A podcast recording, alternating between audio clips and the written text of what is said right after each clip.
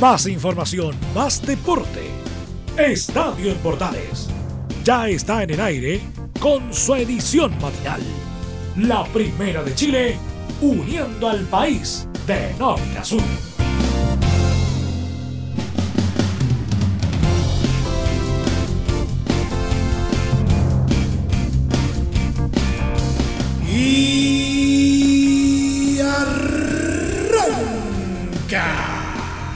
Señoras y señores, tengan todos muy buenos días, bienvenidos una vez más. Continúan los preparativos en torno al regreso del fútbol chileno siempre y cuando no ocurran, insisto, inconvenientes de última hora, porque por Dios que los ha habido en las últimas semanas.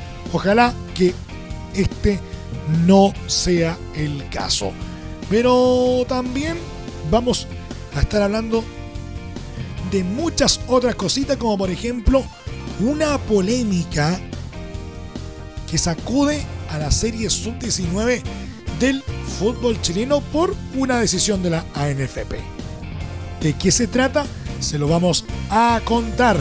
Y también vamos a estar hablándole acerca de la importancia del dobles en la nueva Copa Davis y por qué Chile corre con desventaja en ese partido ante Argentina y Alemania.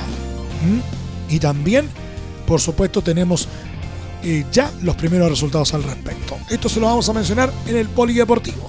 De todo esto y mucho más en los próximos 30 minutos, porque comienza una nueva entrega de Estadio en Portales ¡Abre!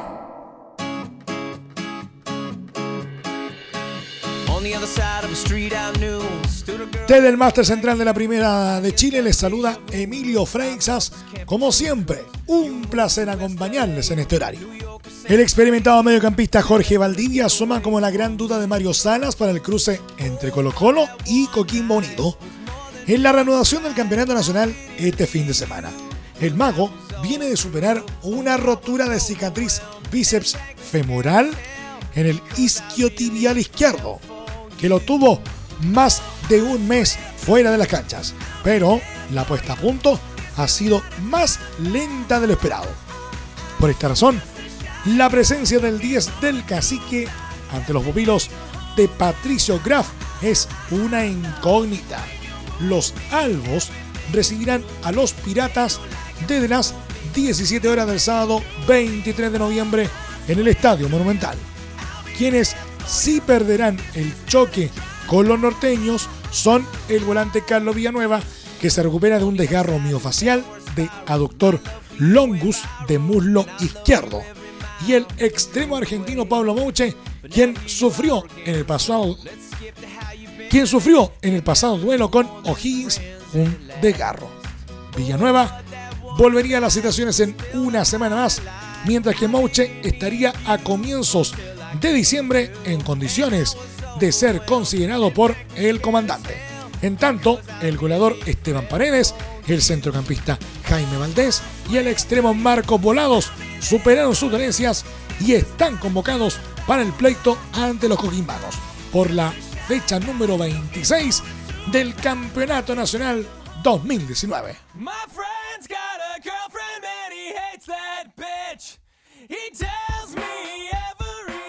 Harold May Nichols, vicepresidente de Blanco y Negro, se refirió al retorno del fútbol chileno programado para este fin de semana y expresó su deseo para que el duelo entre Colo Colo y Coquimbo Unido sea una fiesta en el Monumental.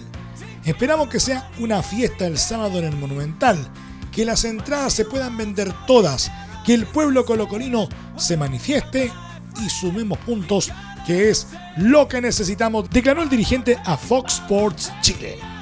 En su postura, el ex timonel de la ANFP recordó que son muchas las personas que viven de la actividad y considerando las manifestaciones que se viven en el país, apuntó que las reivindicaciones sociales están siendo escuchadas, se están tomando medidas importantes.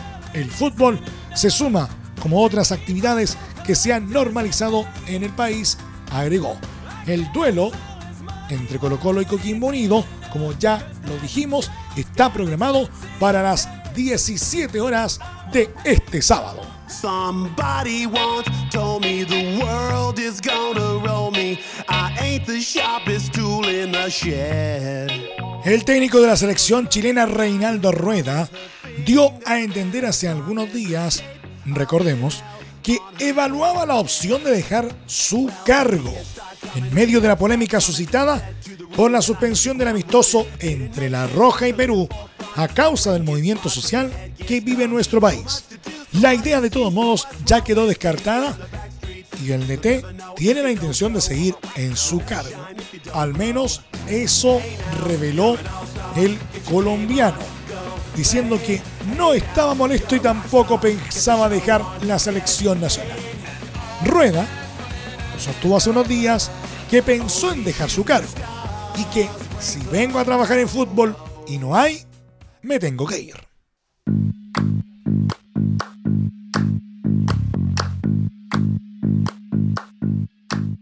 A pesar de esto, ya hay voces que sostienen que sí es necesario un cambio de técnico en la selección nacional, o por lo menos ya están deslizando ideas respecto al perfil que debería tener un futuro técnico de la selección.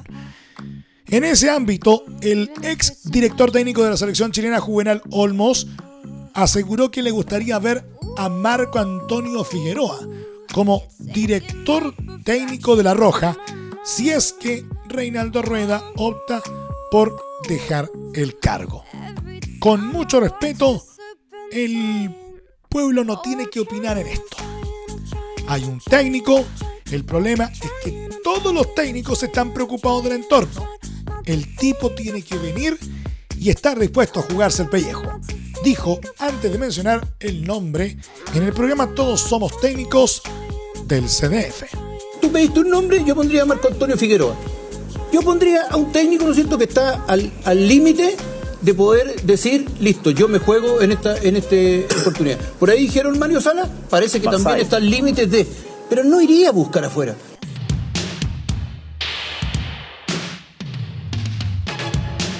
En el mismo ámbito, Fabián Stay, ex seleccionado nacional, habló acerca de la situación de Reinaldo Rueda tras amagar con una posible renuncia a la Roja y sostuvo que es el momento adecuado para encontrar otro entrenador para el equipo chileno. Es complicado ser técnico de una selección ganadora que tiene prestigio porque los rendimientos de los jugadores suben y bajan.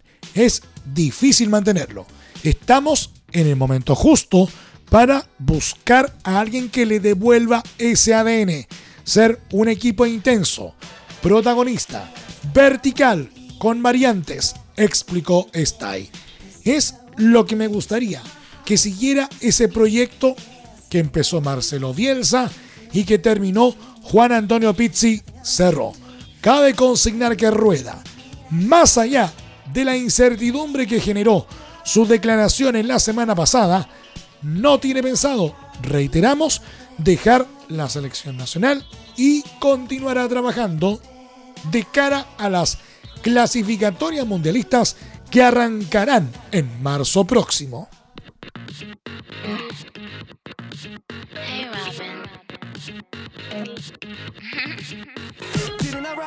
Siendo el fútbol un deporte tan lindo, es tan triste ver cómo va de polémica en polémica. Porque la crisis social que afecta al país ha obligado a la ANFP a tomar decisiones. Y una de ellas tuvo que ver con poner fin anticipado a todas las categorías del fútbol joven chileno. Sin embargo, la determinación del directorio que preside Sebastián Moreno ha generado toda una polémica. Específicamente por lo que ocurre en el torneo sub-19. Al cerrar el campeonato, la ANFP anunció que Guachipato sería el equipo que definiría con Colo Colo, campeón de la apertura, el cupo a la Copa Libertadores de la categoría para el próximo año. Aquí nace la controversia.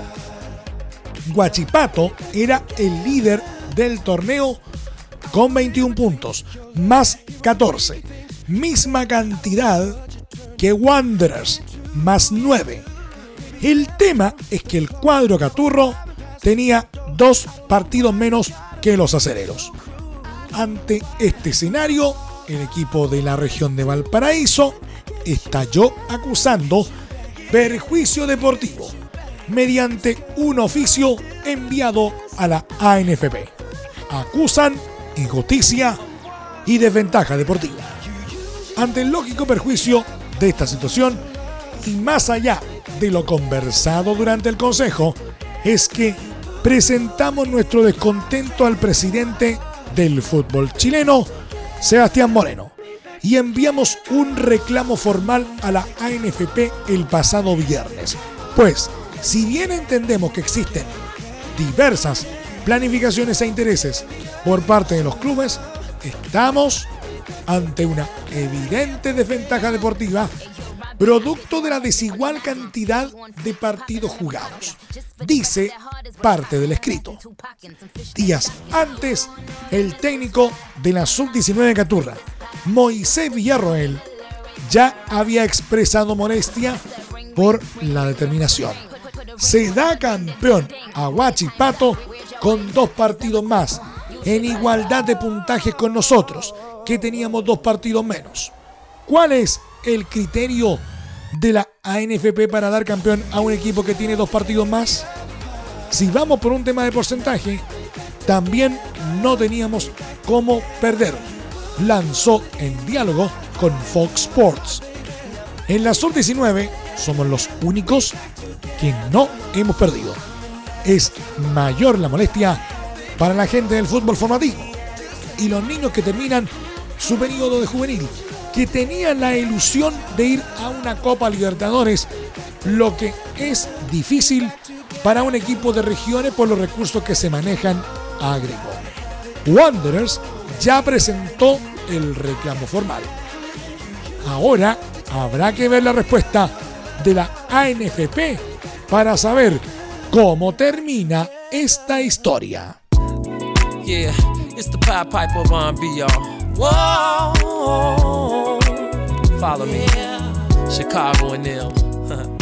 Y por cierto, esto no termina aquí. Carlos Ramos, presidente del Colegio de Técnicos, aseguró que es inhumano que entrenadores del fútbol joven se queden hasta cinco meses cesantes debido a que clubes decidieron finiquitarlos por el término anticipado de los torneos. El representante de los entrenadores se refirió a la compleja realidad que desnudó el estallido social en las series menores. Si hacemos un símil con lo que pasa en el país, estamos en el camino equivocado.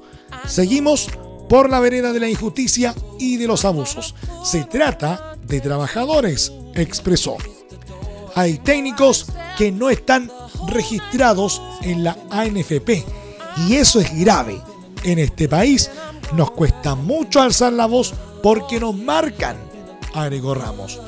Sobre el particular problema de los entrenadores que han sido finiquitados con promesa de ser recontratados el próximo año, aseguró que nos importa mucho la gente que trabaja en divisiones menores.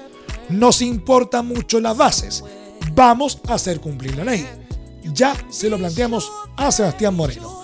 Dijimos que no queríamos pedir una fiscalización nacional como se hizo alguna vez con los futbolistas. Sabemos que es un problema grave y sensible el que se presenta con unos cinco meses de cesantía. Me parece una absoluta falta de humanidad. A ellos lo único que les importa es que se juegue el campeonato profesional, añadió.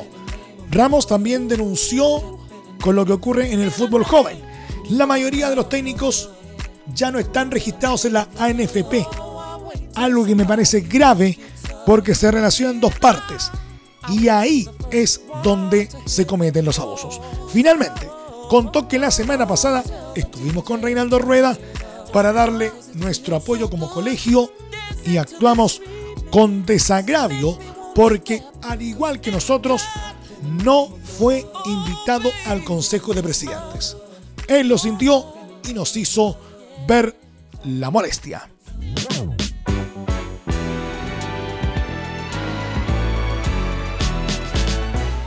Pese a que varias federaciones tuvieron la intención de repetir el calendario de las últimas clasificatorias, desde la ANFP informaron que el sorteo del fixture de la ruta al Mundial de Qatar 2022 se efectuará el 17 de diciembre. La intención de la Conmebol era dejar definida la agenda de las clasificatorias junto con el sorteo que se realizará el próximo 3 de diciembre en Cartagena de Indias, Colombia, para la Copa América 2020 que organizará el país cafetero junto a Argentina.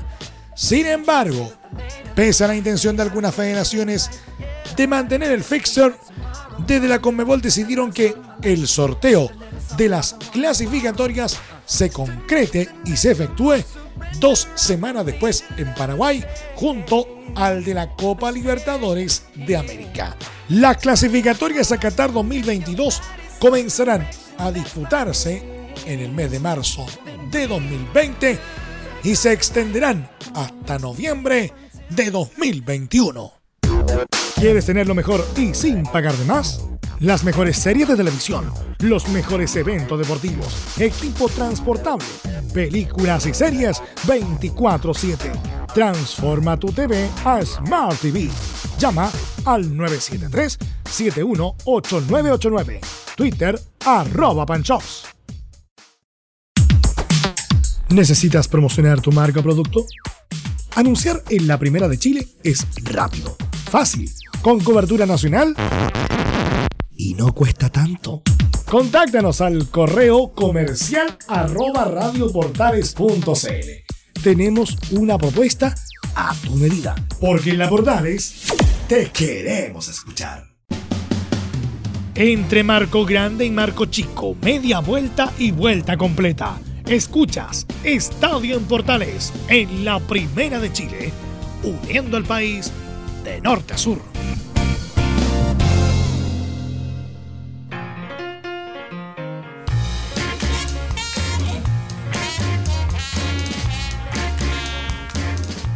Aún no cumple ni tres meses en la banca de gimnasia y esgrima, pero Diego Armando Maradona ya podría dejar su puesto como entrenador.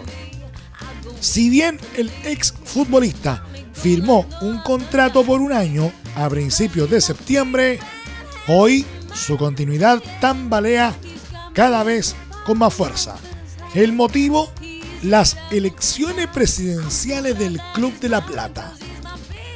Según la prensa trasandina, el DT decide por estas horas su futuro luego que Gabriel Pellegrino, actual timonel de la institución, decidiera no presentarse a la reelección. De acuerdo al diario La Nación, Diego ya había expresado en la intimidad que no iba a seguir si Pellegrino ni nadie del oficialismo se presentaba a elecciones y todo apunta hacia este escenario. En medio de la incertidumbre, la ex esposa del técnico se aventuró a hablar de su futuro. Diego es así, yo vengo con vos y me voy con vos. En la selección argentina dejó de dirigir por sus principios, así que seguramente se va a ir de gimnasia porque el presidente no va a seguir, expresó Rocío Oliva a la cadena Fox Sports. Incluso, Oliva aseguró que Maradona ya maneja dos ofertas en caso de dejar gimnasia. Argentinos Juniors y Godoy Cruz serían los interesados en contar con sus servicios. El futuro del 10 se define por estas horas al otro lado de la cordillera.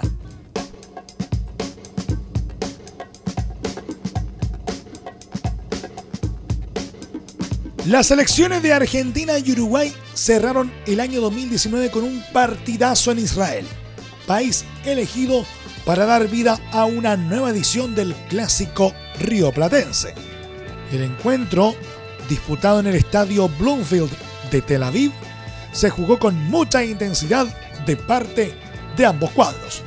No parecía un amistoso En cada jugada había fricción y ganas de llevarse el partido por delante. La albiceleste dominó durante la primera parte, pero fue Uruguay el que golpeó primero a través del atacante Edinson Cavani, quien definió de primera a los 33 minutos. Una gran jugada colectiva en la que intervinieron Lucas Torreira y Luis Suárez. En el complemento, el elenco de Lionel Scaloni seguía siendo superior en la posesión, pero los dirigidos por Oscar Tavares no daban espacios hasta que Sergio Agüero apareció para colocar la paridad con un cabezazo a los 62 minutos. Tras ello vino el peor momento charrua. El segundo de los trasandinos estaba al caer. Pero Luis Suárez dijo otra cosa con un golazo de tiro libre a los 68 minutos. En los minutos restantes, Argentina machacó y machacó hasta que tuvo premio en tiempo adicionado. Martín Cáceres cometió penal y Lionel Messi lo cambió por el 2 a 2 definitivo.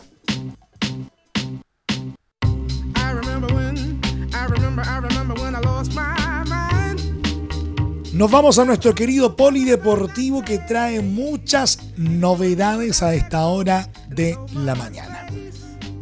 Más allá del triunfo de Max Verstappen o de la penalización a Lewis Hamilton, lo que marcó el Gran Premio de Brasil fue el accidente entre Sebastian Vettel y Charles Leclerc. Los pilotos de Ferrari protagonizaron un insólito choque en Interlagos, como ya sabemos, que a la larga acabó con ambos fuera de carrera cuando solo restaban seis vueltas para el final. Vettel intentó sobrepasar a su compañero en una recta, pero el resultado fue desalentador.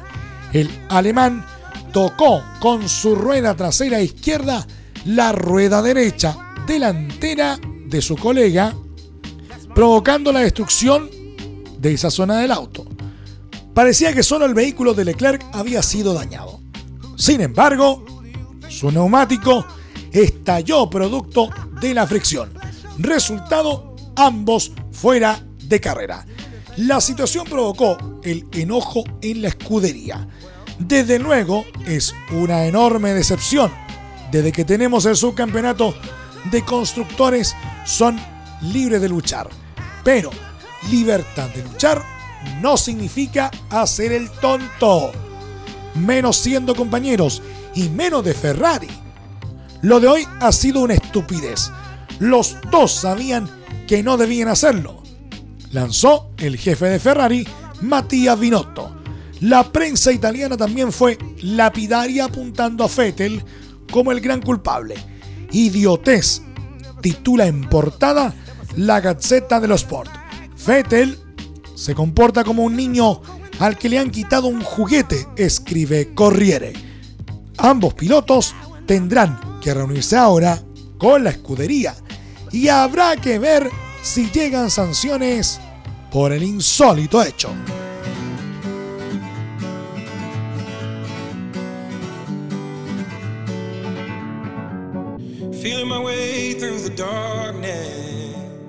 Una visita y entrenamiento de lujo tuvo el equipo chileno de Copa Davis este lunes en Madrid, en la antesala de su estreno frente a Argentina por las finales de la renovada ensaladera de plata. El británico Andy Murray, ex número uno del mundo, practicó y jugó un partido con Cristian Garín, primer singlista nacional. Tras el cotejo de preparación y compartir con el capitán Nicolás Massú y su ayudante Marcelo Ríos, el escocés los llenó de elogios. Desafortunadamente, nunca jugué contra Ríos, pero yo y mi hermano Jamie amábamos verlo cuando crecimos. Era muy entretenido de verlo, increíblemente talentoso. Así que disfruté viéndolo jugar de pequeño, pero nunca pude enfrentarlo, expresó a los medios criollos el oriundo de Dunblane sobre el chino. Masu aún jugaba cuando entré en el circuito. Lo recuerdo como un tipo increíblemente intenso en la cancha. Luchando mucho, hacía mucho ruido en la cancha. Obviamente fue un jugador top y está haciendo un gran trabajo entrenando a Dominic Thiem. Añadió sobre el doble campeón olímpico. Respecto a Garín, con quien perdió 7-5 y 2-1 en el tiempo que alcanzó a jugar, Murray sostuvo, juega bien, Chile juega su primer partido, así que espero que ande bien.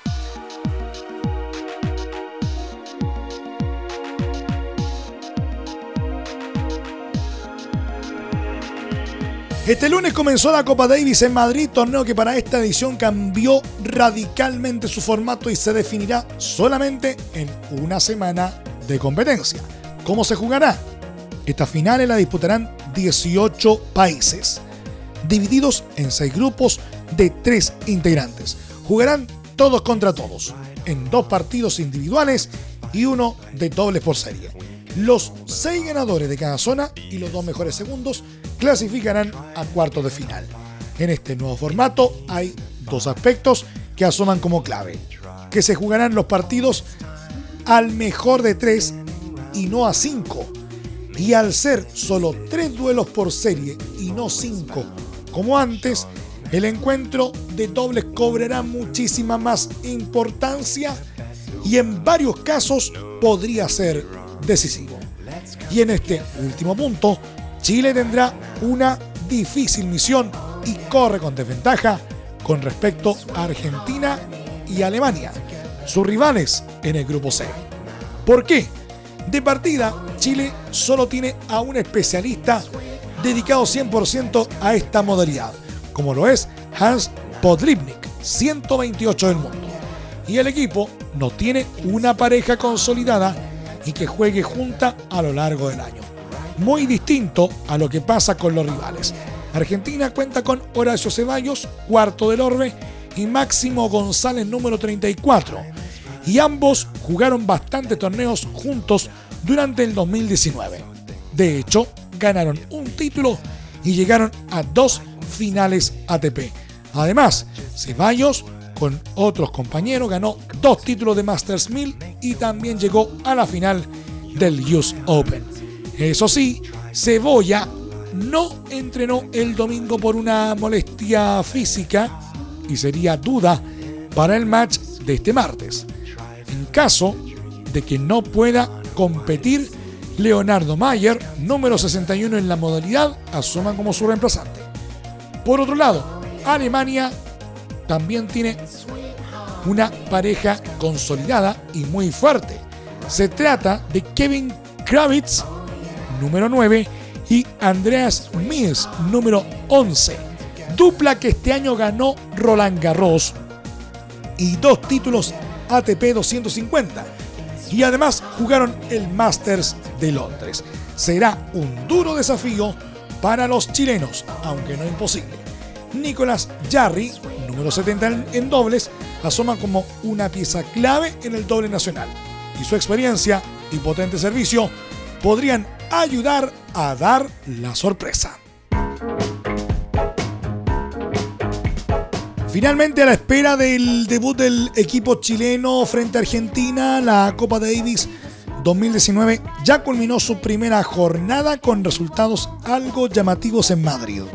El vigente campeón Croacia sucumbió en su estreno en el grupo B al caer 3 a 0 ante una efectiva Rusia que no contaba con Daniel Medvedev, número 4 del mundo. Otro de los duelos inaugurales fue el que enfrentó a Bélgica contra Colombia en el grupo D, en el que los europeos aparecían como favoritos.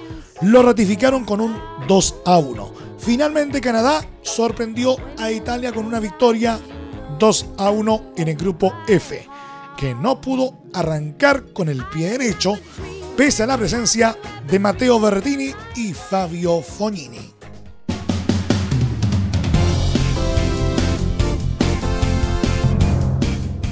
Nos vamos, gracias por la sintonía y la atención dispensada. Hasta aquí nomás llegamos con la presente entrega de Estadio en Portales en su edición AM a través de la Primera de Chile.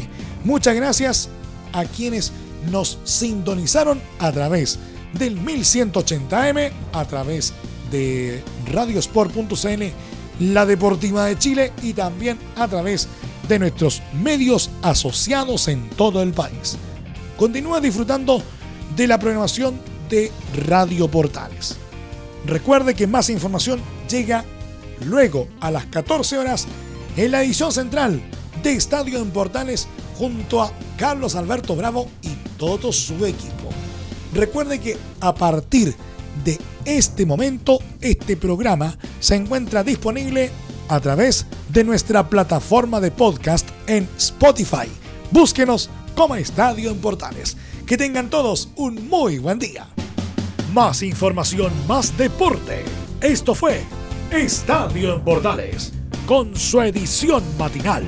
La primera de Chile, uniendo al país de norte a sur.